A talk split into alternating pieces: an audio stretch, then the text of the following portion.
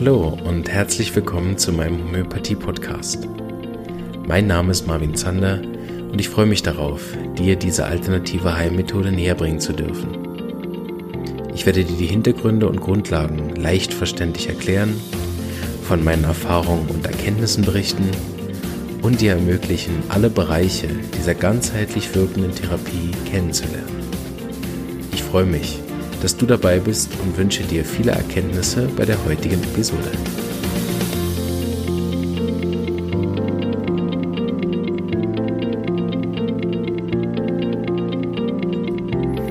So, ein herzliches Hallo. Wie versprochen, da bin ich wieder. Ähm, ich habe gesehen, ich habe schon relativ viel erzählt eigentlich über die Hörerfachprüfung, deshalb ziehe ich das jetzt auch nicht zu sehr in die Länge. Und deshalb habe ich beschlossen, P1 und P2, also die beiden Prüfungsteile, die sich mit dieser Facharbeit zusammen äh, beschäftigen, zusammenzuziehen. Gehe ich jetzt ein bisschen durch. Eben einerseits, um so ein bisschen Einblick zu geben, was das läuft, auf der anderen Seite auch vielleicht für die, die sie noch machen müssen, dass sie so meine Meinung hören zu dem. Ich bin immer wieder gefragt worden, wie fandst du denn jetzt die Prüfung? Das nochmal vorweg, für die, die vielleicht die andere Folge nicht gehört haben. Ich bin sehr begeistert von dem. Es ist einerseits ein großartiger Schritt für die Homöopathie in der Schweiz, sich da so richtig schön zu verankern. Auf der anderen Seite ist auch diese Prüfung selber sehr gut durchdacht und mit sehr viel Liebe und Know-how gestaltet worden. Da gibt es eben diese Leitfäden, die man unter der Seite auch von der ODA AM, dieser Arbeitsorganisation ähm, der Arbeitswelt Alternativmedizin Schweiz, kann man auch diese ganzen Leitfäden noch anschauen. Die sind sehr gut ähm, gemacht und da will ich ein bisschen durchgehen mit euch Eben. Einerseits, um zu zeigen und andererseits auch für die, die es vielleicht mal machen müssen noch, dass sie ein bisschen Ahnung haben, was da so auf sie zukommt. Also der, der Leitfaden enthält mehrere Sachen, die im Detail man dann lieber nachliest. Ich äh, wiederhole noch mal kurz diese vier Bereiche, die sich eigentlich durch all diese ähm, vier Prüfungsteile durchziehen. Das sind eben die vier großen Bereiche, die man als Kompetenz nachweisen muss. Das ist einerseits natürlich, dass man kompetent ist in dem Bereich, in dem man arbeitet, also sagen wir grob gesagt als Homöopath. Da habe ich in der letzten Folge nochmal viel darauf eingegangen, dass das ja auch viele verschiedene Bereiche beinhaltet. Das ist ja nicht nur Homöopathie. Ne? Dass man eben mit dem Patienten auch eine, eine therapierelevante und fallbezogene Beziehung gestaltet, dass der Patient sich wohlfühlt, dass der Patient aber auch versteht, was da ist, ähm, dass es eben auch äh, ein Setting gibt, in das der Patient kommt, dass er erklärt wird, was da passiert, dass aber auch überwiesen wird zu einem Fachspezialisten, äh, wenn es noch eine Überweisung braucht und so weiter und so fort. Also das beinhaltet jetzt mehr als was ich jetzt alles erklären kann und will.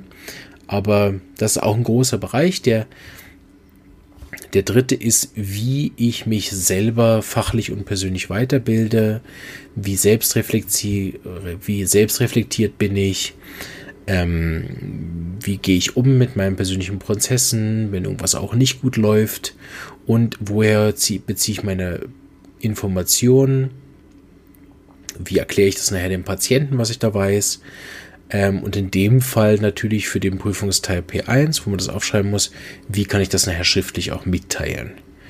Und der vierte Teil, den ich auch immer sehr gut finde und betone, ist das interdisziplinäre Arbeiten, also ähm, wie man im Team respektive wie man mit anderen zusammenarbeitet. Und das muss man eben in dieser Arbeit ähm, darstellen. Da habe ich schon ein bisschen angeteasert beim ersten Mal. Für mich war die Schwierigkeit gar nicht so sehr der Inhalt, sondern nachher die äh, formelle Anforderung, also da nicht der Zeilenabstand, das war jetzt nicht das Problem.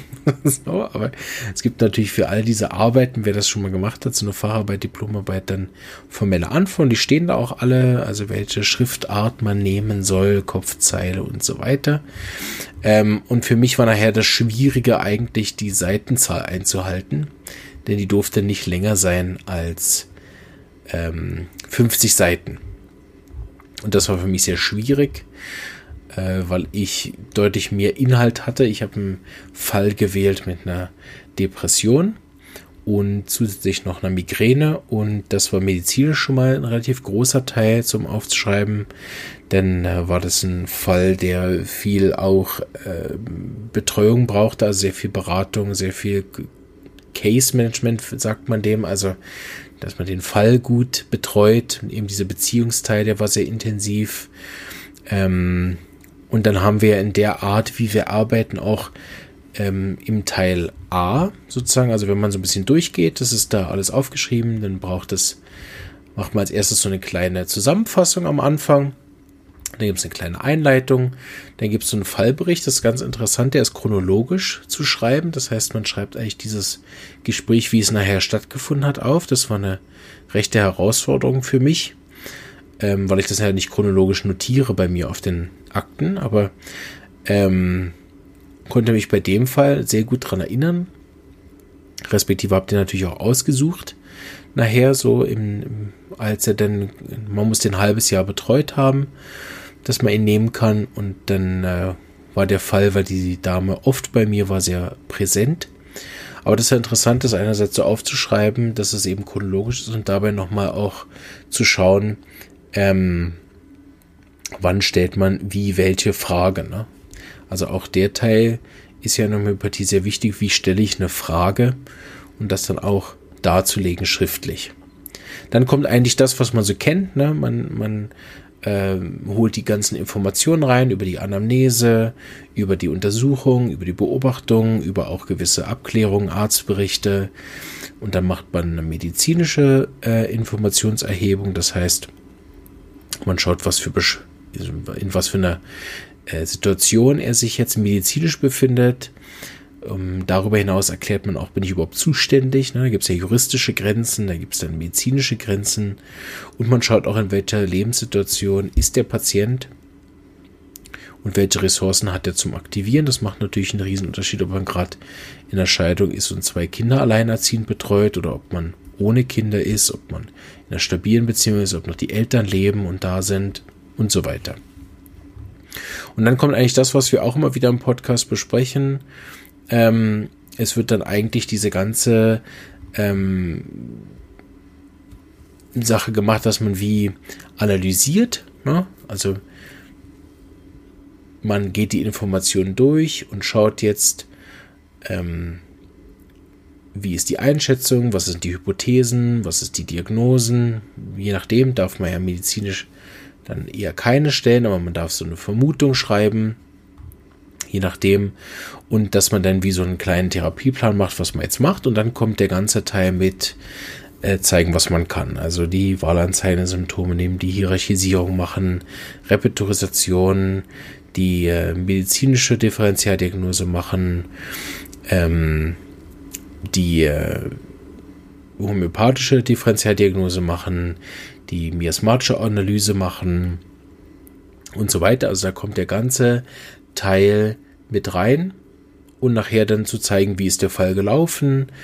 Ähm, man muss den ja über ein halbes Jahr zeigen, wie der Fall gelaufen ist. Da gibt es dann auch gewisse Entwicklungen, die man aufzeigen muss. Ähm, in dem Teil ist dann auch wichtig, welche Potenz habe ich gewählt und warum. Also man muss das wirklich bis ins kleinste Detail aufschreiben, damit derjenige, der es da liest, eine Ahnung davon bekommt, wie arbeite ich, wie erhole ich meine Informationen, wie analysiere ich meine Informationen, wie setze ich das nachher um, wie läuft's und nachher eben dieser vierte Teil, den ich selber als sehr modern betrachte, ähm, ist diese Reflexion, Evaluation, selbstkritisches Hinterfragen und Schauen bei dem Fall. Und das war noch spannend, so einen Fall mal so aufzuarbeiten und dann auch selber noch kritisch mit sich ins Gericht zu gehen. Das mache ich ja eh sehr gerne. Ich glaube, das ist etwas, was man lernt, wenn man auch mit so einem Erfahrenen zusammenarbeitet. Man, man wird ja dann auch in Anführungsstrichen oft konstruktiv kritisiert, weil er ja natürlich gewisse Sachen besser kann aus der Erfahrung heraus. Und dadurch kommt man natürlich auch mehr darin, dass man seine eigenen blinden Flecken dann viel schneller sieht und kennt. Und deshalb fiel mir das jetzt nicht so schwer, da was aufzuschreiben. Ich kenne ja meine Schwächen nach den zehn Jahren relativ gut. das war jetzt in dem Fall nicht eine der Schwächen, die ich schon äh, sozusagen angegangen bin, sondern das war halt etwas, wo ich tatsächlich einfach neu war. Da habe ich nämlich das erste Mal gearbeitet mit den sogenannten LM-Potenzen. Bei dem Fall, das sind diese Tropfen, die man über regelmäßige Zeit gibt. Mit denen habe ich immer noch wenig Erfahrung und so konnte ich halt viel auch darüber schreiben, dass für mich eine neue Erfahrung war, mit diesen Potenzen zu arbeiten. Ja. Dann gibt es noch einen Teil, wo ich erwähnt habe, wo man interprofessionell arbeitet. Also wie habe ich den Patient betreut? Das war in dem Fall sehr spannend, weil sowohl ein äh, Neurologe interdisziplinär mitgearbeitet hat, mit dem ich sehr, gutes, sehr guten Kontakt auch heute noch habe, und eine Psychiaterin und eine Psychologin. Also viel interdisziplinärer Austausch mit hin und her Schreiben von Fallberichten und wirklich gemeinsame Betreuung der Patientin. Ja, das ähm, war deswegen auch ein guter Fall. Deshalb habe ich ihn ausgewählt, weil da auch wirklich viel äh, von unserem Netzwerk wirklich ähm, zum Tragen kam. Und da bin ich immer wieder froh, dass wir sowas aufgebaut haben. Und in der Arbeit natürlich dann auch zu erwähnen, wie wichtig das alles ist. Und in dem P2 wird das eigentlich dann wie nochmal äh, in einem Fachgespräch überprüft. Sind eigentlich natürlich dieselben Sachen anhand dieses ähm, Falls, dass man dann äh, eben darüber spricht, was man da aufgeschrieben hat. Das erste ist, dass man bei diesem, das ist ja eine mündliche Teil dann, man stellt den Fall kurz vor. Also man schildert alle wichtigen Gesundheitsprobleme und Themen und wie die bewältigt worden sind. Man, man erklärt, wie die Herangehensweise war. Man zeigt, warum man was gemacht hat und äh, dabei wird auch geschaut, ob man das vorstellen kann. Also es wird nicht nur geprüft, sozusagen der Inhalt, der ja schon allen bekannt ist, sondern kann ich das auch erklären. Also steht in diesem Leitfaden zum Beispiel drin, ist die Kurzvorstellung strukturiert, das Gesagte nachvollziehbar und verständlich. Also auch in der Prüfung nicht nur geprüft inhaltlich, sondern eben immer auch die Kompetenz als Redner. Wie ihr mich kennt, äh, würdet ihr natürlich sagen, oh Gott, er hat bestimmt hart überzogen und war sehr ausschweifend. Ähm, nein, habe ich mir wirklich Mühe gegeben. Ähm, Im Gegensatz zum Podcast, wo ich mir keine Mühe gebe. ah, äh, das wirklich auf den Punkt zu bringen und war dann zu früh fertig. Nicht wie sonst, wie jetzt, wo ich immer überziehe. Ja, und dann gibt es eigentlich Fragen. Und ähm, die Bewertungskriterien sind da eigentlich vor allem, ob man in der Lage ist, sich kritisch mit dem auseinanderzusetzen. Also man bekommt ja den Sachen gefragt, die hinterfragend sind. Warum haben sie das so gemacht und nicht so? Warum haben sie das so gemacht und nicht anders? Warum hätten sie darüber geschrieben, aber über andere Sachen nicht? Zum Beispiel bei mir war ein Thema, ich habe halt von den 80 Seiten, die ich ursprünglich hatte, 30 rausgestrichen um, um diese Auflage zu erfüllen von den 50 Seiten. Und dann habe ich oftmals einfach geschrieben, aus Platzgründen hätte ich das und das jetzt noch gemacht, kann es aber nicht aufschreiben, weil es der Platz sich hier gibt. Das war natürlich eine Einladung. Ähm, war natürlich eine Einladung, äh, dann nachzufragen, warum ich für an einige Dinge Platz genommen habe und für andere nicht. Ähm, und das dann eben nah darzulegen, warum ich bestimmte Sachen eben ausformuliert habe, während ich andere halt nur erwähnt habe. Ja, und am Schluss wird da auch wieder geschaut, bin ich mir dieser Rolle als Naturheilpraktiker in dem Berufsbild ähm, bewusst? Kann ich mich da reinfinden? Also kann man mich auf die Welt loslassen, mal mit meinen Worten gesagt. Und erfülle ich eben dieses neue Berufsbild oder neu, also das Berufsbild, was da ausformuliert worden ist von der oder ja, das mal so, was da in diesen zwei Teilen dran ist. Hat mir sehr viel Spaß gemacht, die Arbeit zu schreiben. Das hatte ich schon bei der Diplomarbeit in der SAI. Da müssen wir sieben Fälle in der Art aufschreiben. Da könnt ihr euch vorstellen, die arme Person, die meine da tausend Seiten dadurch reden musste, lesen musste. Weil da war Open End, da konnte ich so viel schreiben, wie ich wollte. Da habe ich also jedes Mittel, was nicht bei drei auf dem Baum war, miteinander verglichen. da weiß ich doch. Ach, was Gott, habe ich da, habe ich so viel geschrieben. Wahnsinn. Ähm, aber das hat mir immer Spaß gemacht, über Homöopathie zu reden und zu schreiben. Da konnte ich also in P1 und P2 beides zeigen und habe auch in beiden Fällen bestanden. So, äh, war es, glaube ich, auch gut.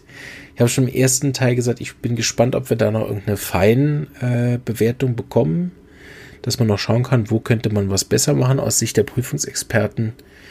Das äh, bin ich gewöhnt einerseits mit meinem äh, Chef und Kollegen, der mich ja immer wieder mal darauf hinweist, was noch besser laufen könnte. Aber auch mal so andere Leute, dass sie drauf geguckt haben, ist natürlich auch immer noch interessant.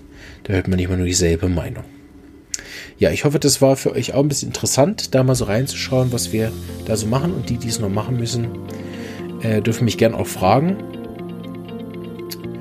Äh, Das mal als kurze Einführung, Überblick über das P1 und P2. Ich mache dann noch P3 und P4 dann jeweils eine eigene Folge. Ich wünsche euch alles Gute, bleibt gesund und bis bald. Ciao.